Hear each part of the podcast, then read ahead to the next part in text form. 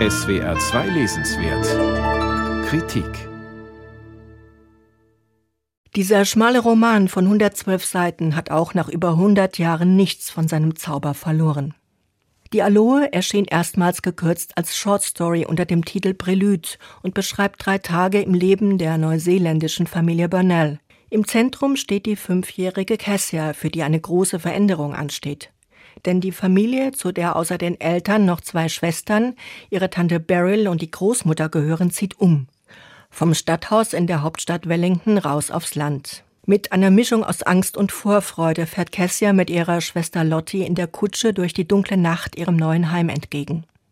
Die restliche Familie ist vorausgefahren, die zwei Kleinen reisen in Begleitung des Umzugsmanns.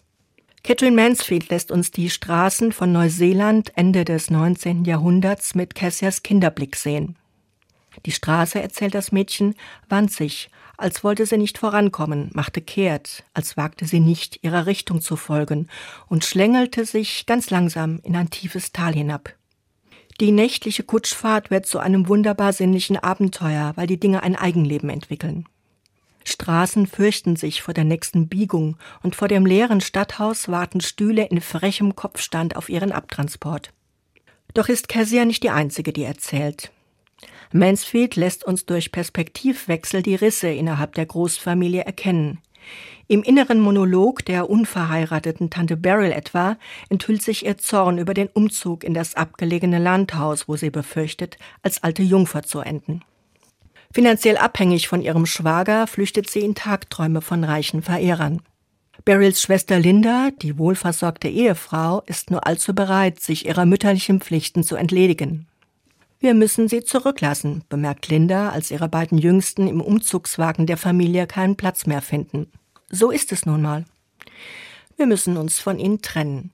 Sie schloss die Augen und lachte in sich hinein.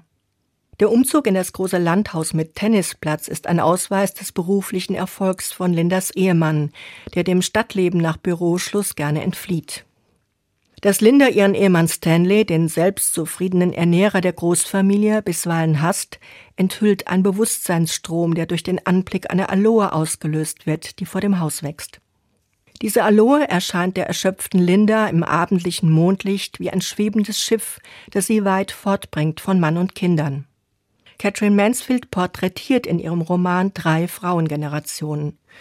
Die bodenständige Großmutter, die sich um Haushalt und Enkelinnen kümmert, hat wenig Zugang zu ihren tagträumenden Töchtern.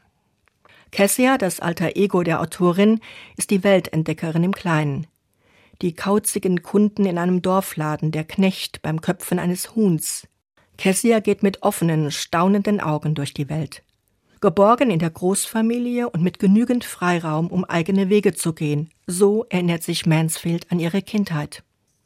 Die Schriftstellerin schrieb ihren Roman Die Aloe, nachdem ihr Bruder als Soldat der britischen Armee 1915 im Ersten Weltkrieg gefallen war.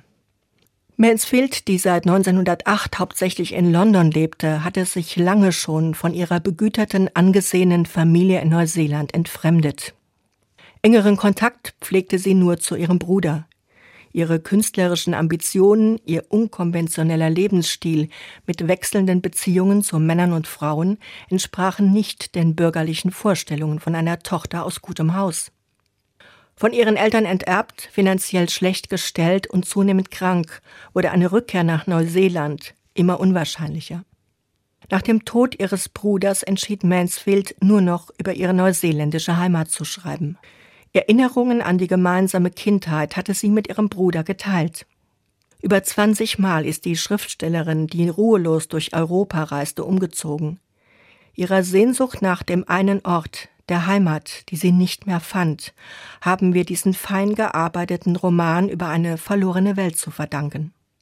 Catherine Mansfield, Die Aloe, aus dem Englischen von Lia Timmelheber, Steitel Verlag, 18 Euro.